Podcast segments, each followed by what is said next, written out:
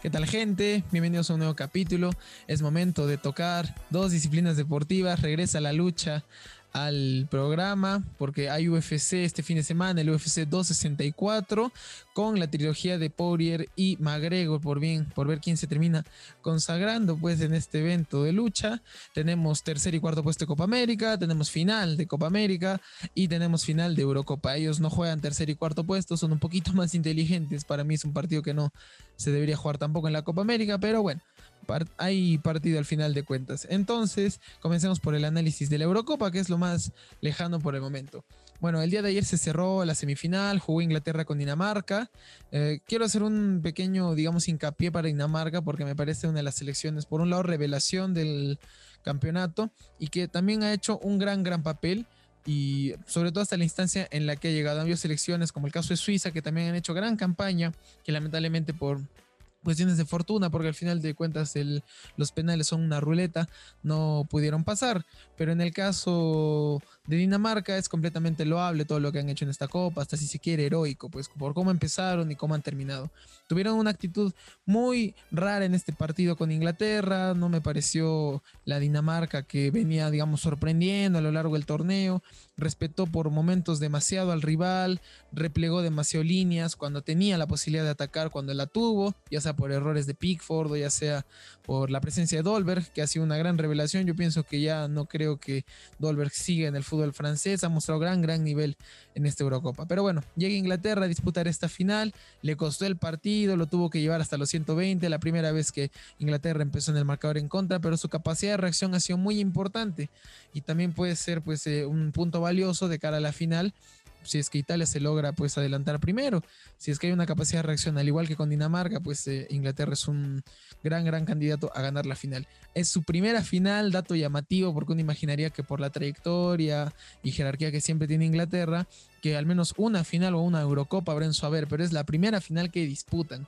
Justamente Southgate, el que ahora es entrenador, falló en la tanda de penales del 96 frente a Alemania, lo que imposibilitó que Inglaterra jugara una final. Pero el fútbol siempre da revanchas, frase célebre y muy popular dentro de este maravilloso deporte.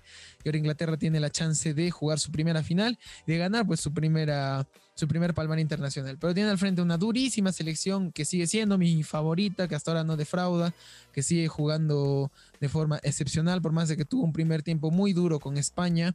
Después del partido lo siguió llevando a. logró equilibrar los ritmos, se sintió un poco más cómoda Italia, encuentra el gol con Chiesa en una jugada de esas en las que quizás no atacas mucho, pero te basta con atacar las pocas que tengas. En este caso, Chiesa no despierdes la oportunidad. Llega el gol de Morata, no es que Italia es un equipo imbatible, le, le marcaron goles en, en lo previo pero se sabe, digamos, recomponer de la, del resultado adverso en algunos momentos. Eh, con España nunca perdió la idea, aguantó los 120 y en la tanda de penales, pues yo pienso que los italianos llegaron un poco más enteros. España le pudo jugar un poco en contra el tema de los suplementarios anteriores. Con Suiza y con Croacia. Pero en fin, se viene una linda, linda final. Yo me inclino de favorita por Italia. Me parece que eh, en cuanto a conjunto, en cuanto a, equipo, es una selección mucho más eh, compacta, con una idea de juego mucho más clara y que sobre todo no, no se altera porque se ha visto Italia en situaciones, digamos, con, con, rivales complicados, pero no ha roto la idea de juego, ha mantenido siempre el sistema que plantea Mancini y sobre todo el orden. Es un equipo muy, muy ordenado y muy disciplinado y muy recio. Por lo que yo pienso que es el favorito a ganar esta final. Pero ojo con el plantel de Inglaterra que tiene jugadores de un nivel altísimo que en cualquier segundo, en cualquier jugada puede desequilibrar el partido y generar una diferencia para los ingleses. Así que va a ser un partidito apretado, muy, estoy seguro que muy, muy agradable a la vista para el espectador. Mírenlo de forma, de forma neutral para que lo puedan disfrutar mejor. Yo me inclino por Italia, pero no descarto que Inglaterra pueda dar la sorpresa, entre comillas, y ganar su primera Eurocopa. Pasando ahora a la Copa América, bueno, juega Perú por y Colombia por el partido del tercer y cuarto puesto. Aquí no me quiero atrever a dar una predicción por una, digamos, eh, idea que viene rondando en mi cabeza en relación a este partido, que es que Gareca para este juego no, digamos, mantenga el 11, el 11 de gala con el que se venía jugando. Y no estaría mal tampoco porque es la oportunidad precisamente, ya que es un partido, digamos, por la formalidad, entre comillas, que de probar nuevos jugadores, de armar un 11 nuevo, a ver en qué nivel están competitivamente hablando en instancia así, con una selección tan poderosa como lo ha sido Colombia, como lo fue contra Argentina y como lo puede ser tranquilamente en cualquier partido es momento o para probar nuevos jugadores o para de repente eh, un sistema o un orden táctico. De repente volvemos al sistema de tres centrales, a ver cómo se desempeñan. Esta vez no está mal tener una variante táctica bajo la manga, por así decir. O en todo caso, probar jugadores, darle descanso también a los chicos que han estado jugando prácticamente todos los partidos, hablando de La Padula, de Cueva, de Tapia, de Yotun, que si bien han sido reemplazados en los partidos, vienen pues de jugar minutos de alta intensidad. Sería interesante ver un partido de 90 minutos de Ormeño, Valera, García, Lora, Cartagena. Tábara, a ver qué tal se defiende en el medio campo. No es una mala oportunidad para ver a estos jugadores eh, debutar en, algún, algunos casos con la selección y ver pues cómo lo hacen. Hay que saber qué alternativas tiene la selección y este partido es razón de ello. Yo pienso que Colombia va a hacer lo mismo, eh, darle descanso sobre todo a jugadores, en el caso de Cuadrado, Duban, Barrios, que han jugado prácticamente todo el campeonato sin parar. Es momento quizás darles un descanso y por lo propio no es un motivo como para anunciar, eh, digamos, o dar una predicción para alguna de las elecciones. Pero si es que ambos equipos terminaran poniendo sus once oficiales, por así decir, bueno, sí me podría inclinar un poco más ah, por Perú, por cómo terminamos el partido con Brasil, que dejamos una gran sensación, y sobre todo por el antecedente que tenemos justamente en Copa América, ganándole a Colombia de una forma eh, bastante, bastante buena y digamos clara, ¿no? No es que ganamos de suerte se ganó muy bien este partido. Pero ahora sí pasemos a la final donde sí se pueden hacer predicciones. Así que hablando de los dos rivales, Argentina llega con un ambión anímico muy importante, tomando en cuenta de que es la primera final que este plantel rejuvenecido, nuevo, eh, va a jugar. De los que jugaron las finales pasadas de Argentina solamente quedan Otamendi, Di María, Messi y el Kun. El resto son debutantes, digamos, en estas instancias de Copa América, lo que le significa un envío anímico y otro que si se quiere desde ver desde el punto de vista espiritual es la muerte de Maradona. El tener el, fallecimiento de Diego de este año puede servir de motivación e impulso para que esta selección gane esta final, no solo por la necesidad que tiene Argentina como, digamos, selección y como país, eh, como en lo social, de necesitar ganar un triunfo y cortar esta sequía de 23 años, porque es eh, un número muy grande tomando en cuenta el nivel pues, de fútbol de Argentina o, que siempre, por el que siempre se le conoció romper esta, esta sequía significa un reto muy importante y que puede servir de muy buen estimulante para, esta, para este equipo. Pero por otro lado, Brasil, que no creo que quiera ceder esta final. Neymar también va a tener la chance de ganar finalmente algo con su selección. No pudo la Copa América pasada por lesión, lo terminó reemplazando William. Así que es la oportunidad también de Neymar, en, en su caso particular, de ganar algo con su selección. Lo propio igual pues con Messi, ¿no? Que viene de cinco finales, a ver si la quinta es la vencida. Vamos a ver si Neymar finalmente lo va poder conseguir también con la suya. En lo personal, yo quisiera que Argentina gane, me parece, en cuanto a equipo, me parece un, un poco más, eh, digamos, compacto no es exactamente la palabra, pero sí un conjunto, un plantel mucho más unido y sólido, pese a que le cuesta muchas veces afrontar los partidos. Tácticamente, Scaloni los plantea muy bien y los jugadores lo ejecutan en el 90% del tiempo de lo que dura el partido lo ejecutan a la perfección, el plan preestablecido. Hay circunstancias, digamos, extras o que sobresalen de estos eh, planeamientos previos que hacen que Argentina por momentos pase mal el partido. Individualidades, alguna jugada aislada, pero por lo menos es un equipo que, ok, le puede costar algún partido, pero que obedece y hace, por así decir, caso a lo que el entrenador dice y lo ejecutan muy bien. Hablamos de un equipo muy disciplinado y muy maduro, tomando en cuenta la juventud que tiene esta selección. Es un detalle por el que, digamos, yo me inclino en lo personal a que me gustaría que Argentina ganara. Pero hablando en argumentos meramente deportivos y futbolísticos, pienso que Brasil tiene mayores condiciones y hay aristas en las que Brasil es sencillamente superior. En lo individual podemos empezar, prácticamente todos los jugadores brasileños te pueden hacer un desequilibrio en un determinado punto de partido y ¡puf! ganarlo. Por más de que tengan el partido... Eh, por así decir, cuesta arriba, que no se le den las cosas. Con una jugada basta para que Brasil haga eso. Ya ha demostrado ser efectivo cuando lo tiene que ser. No es un, eh, contra nosotros, por ejemplo, remataron siete veces al arco y anotaron un gol.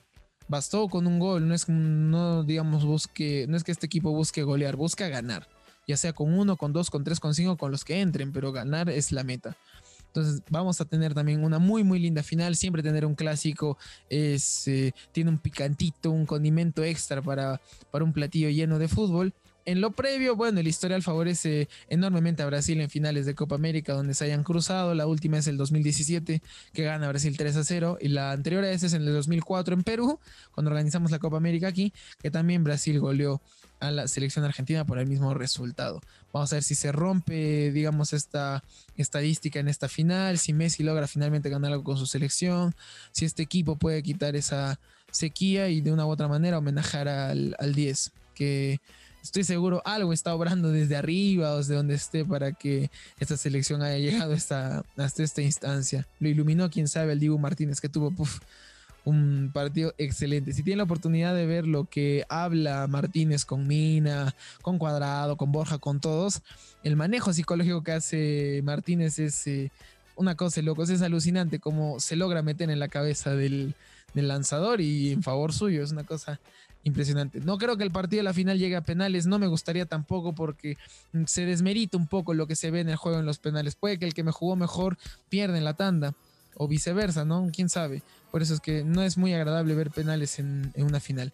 Por términos futbolísticos y por aspectos deportivos, me inclino eh, de manera objetiva que Brasil ganaría esta final, pero no le, no le doy mucha ventaja, sería un 55-45, no, no creo que digamos gran superioridad de Brasil son especulaciones, habrá que esperar el día sábado al partido. Ya cambiando de disciplina, entremos a lo que será el UFC 264, cierra la trilogía. Me voy a abocar en la pelea titular, en la de McGregor con Poirier. Sin embargo, la coestelar hay que echarle ojito. Puedo ir prediciendo, puedo ir lanzando una predicción a que pienso yo que gane esta pelea Thompson. No creo que sea suficiente el tiempo para que Duriño se recupere de la dura, dura derrota que tuvo con Guzmán, porque tener la pelea, por así decir, en tus manos, en una ráfaga de un minuto, cuando incomodaste mucho a tu rival y por poco lo, lo, lo noqueas, y que de pronto termines tú siendo el noqueado de manera tan, tan, tan aplastante, es un factor psicológico muy, muy fuerte que no sé si Duriño tendrá la capacidad o la madurez de poder asimilar y poder llevar una pelea distinta sin revivir fantasmas del pasado. Tomando en cuenta además de que Wonderboy es un luchador que tiene muy muy buen strike, tiene buena defensa contra derribos si es que Duriño intentara derribarlo y sobre todo es un gran luchador con las patadas. Y Duriño demostró no tener una gran defensa, una gran guardia Así que quién sabe, quizás por estos argumentos es que me inclino un poco más hacia Thompson, además del factor psicológico. Pero ya, yendo con la estelar, con la de Magrego y con la de Poirier, toquemos aspectos eh, a favor y en contra de cada uno de ellos. Eh, empezando por Poirier, eh, atributos a favor, bueno, venir con el, digamos, con la moral alta por haber ganado la última pelea.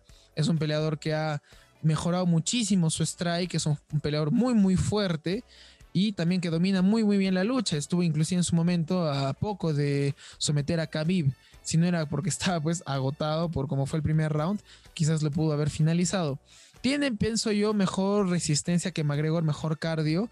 No quizás llegará tan entero, pero siempre tiene una reserva en el tanque Poirier que incluso hasta perdiendo la pelea, la saca y sigue luchando. La garra también es otro factor en favor suyo. La forma en cómo afronta sus peleas las puede estar perdiendo, como fue con Gaethje, pero en una ráfaga de instantes recuperarse, rellenar golpes y lograr noquear al rival y ganarla.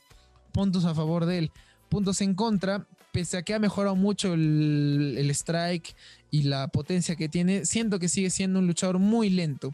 Y en proporción a McGregor, esta, esta diferencia de velocidad puede resultar crucial. No lo fue en la última pelea, porque bueno, McGregor apostó netamente al box, no apostó mucho a intercambiar patadas como lo hacía, digamos, el McGregor de las 145 libras, pero bueno, es el punto en contra que más le veo a Poirier, la lentitud y sobre todo su guardia. Defiende, se defiende muy, muy mal Poirier, recibe muchos golpes. Si no, pregúntele a Hooker cuántas veces lo conectó en la pelea que tuvieron el año pasado.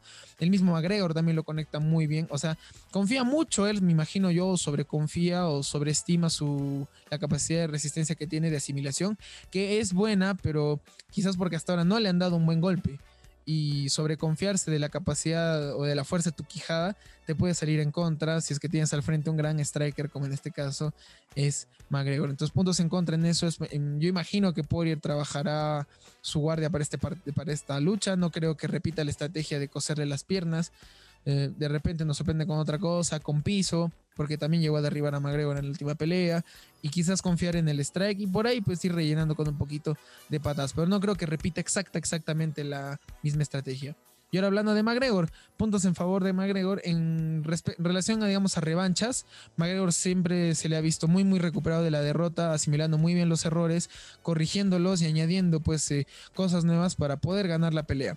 Errores que cometió en la anterior fue quizás en el momento en el que pudo, cuando conectó en ocasiones a Poirier, no incidir más en finalizar como lo hizo, digamos, con Cerrone, cuando peleó en enero del 2020 en cuanto le dio esa patada que lo como que mareó a Cerrone, insistió, insistió y metió y metió y metió hasta finalizar, algo que no hizo con Poirier y le termina pues saliendo caro porque la pudo acabar la pelea quizás en el primer round, porque hay momentos en los que Poirier queda medio drogui y McGregor no, no acusa a terminar de finalizar. Eh, bueno, otro punto a favor suyo, además del strike. De por sí es un gran, gran striker McGregor. Tiene muy buena velocidad y mucha precisión y una zurda muy, muy, muy bien bendecida. Es un jugador muy rápido, puede manejar muy bien la distancia si es que vuelve a utilizar las patadas, estas que van de encima de la rodilla, como las que hace, hacía también John Jones. Puede marcar, empezar a marcar la distancia con esto, porque hasta si no mal recuerdo, en cuanto alcance, son bien parecidos los dos. No es que McGregor tiene una ligera ventaja, pero puede manejarle a la distancia, sobre todo para evitar los derribos porque ya tocando puntos en contra, McGregor no ha sido, no es un peleador que domine mucho la lucha y que sepa salir de situaciones de sumisión. Eh, si no, pregúntenle a Khabib y pregúntenle a Nate su, en su respectivo momento. Un punto en contra para McGregor es ese, y otro punto en contra que si es que en caso no lo corrija son los checks que le haga las patadas que eventualmente puede utilizar Poirier. No hizo ninguno en la pelea pasada y bueno, pues todos vieron cómo terminó su pierna. Para esta pelea uno entiende que McGregor habrá mejorado el, check o bueno, practicado los checks y por lo que he visto en fotos, McGregor al parecer ha estado practicando codos, pero si es que no vas a tener la intensidad de finalizar, pues de nada te va a servir practicarlos y tampoco si es que te defiendes bien en la pierna, porque si te la vuelven a dormir, pues estás perdido. No vas a poder ganar la pelea. Por un tema de asimilación de errores y por mm, el talento, ah, viendo más al talento que por la garra, me inclino a que McGregor sí pueda ganar esta pelea. En la anterior sí me incliné más por, por ir, sobre todo por rodaje, porque McGregor ya venía. Eh, McGregor tenía una, una, instancia de un año de no pelear, pues de enero a enero, enero del 2020, enero del 2021. En este caso, ya bueno, eh, vienen, digamos, con un descanso igual ambos en igualdad de condiciones. Vamos a ver quién llega mejor en cuanto a peso. Vamos a ver quién termina pesando más. Quizás Poirier vuelva a repetir el, teniendo más peso en el rebote. Pero bueno, yo pienso en ese sentido, por ese tipo de cosas, por el talento, la capacidad del strike y la asimilación de derrotas, que McGregor sí pueda llevarse esta pelea. Además sería algo que muy atractivo porque de ganar esta pelea cualquiera de los dos ya serían contendientes por el título que defiende Oliveira. Y pienso que sería mucho más atractiva y no solo a mi opinión sino que a la UFC también le convendría una pelea por el título en la que McGregor esté involucrado sobre todo por el tema económico. Y también sería un espectáculo lindo de ver pues dos estilos de pelea distintos con el caso de Oliveira un sometedor y un striker como McGregor Así que gente, ya saben, el fin de semana está lleno de deporte, está lleno de acción, eh, no se despeguen de celular, computadora, tablet, televisor, lo que puedan, para no perderse nada. El viernes eh, juega Perú con Colombia, el sábado la final de la Copa América y el UFC 264, y el domingo la final de la Eurocopa. Fin de semana cargadísimo y con nosotros será hasta el siguiente lunes ya con el análisis y los comentarios de lo que nos deje esta gran, gran, gran jornada. Qué mejor manera de cerrar la semana que con unos días llenos de deporte, amigos. Disfruten y hasta la siguiente jugada.